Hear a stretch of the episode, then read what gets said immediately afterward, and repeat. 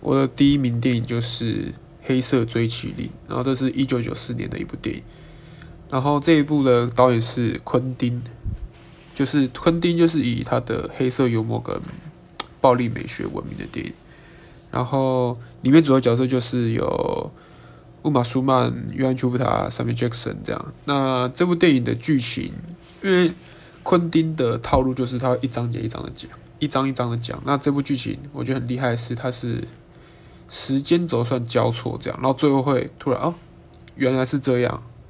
对，但它不是很深奥的剧情片，它是一个很充满干话的一个剧情片，然后它的干话都非常的生动有趣，然后就是还蛮幽默的。所以如果有人问我的话，我会说《黑色追击令》。再强调一次，《黑色追击令》，谢谢。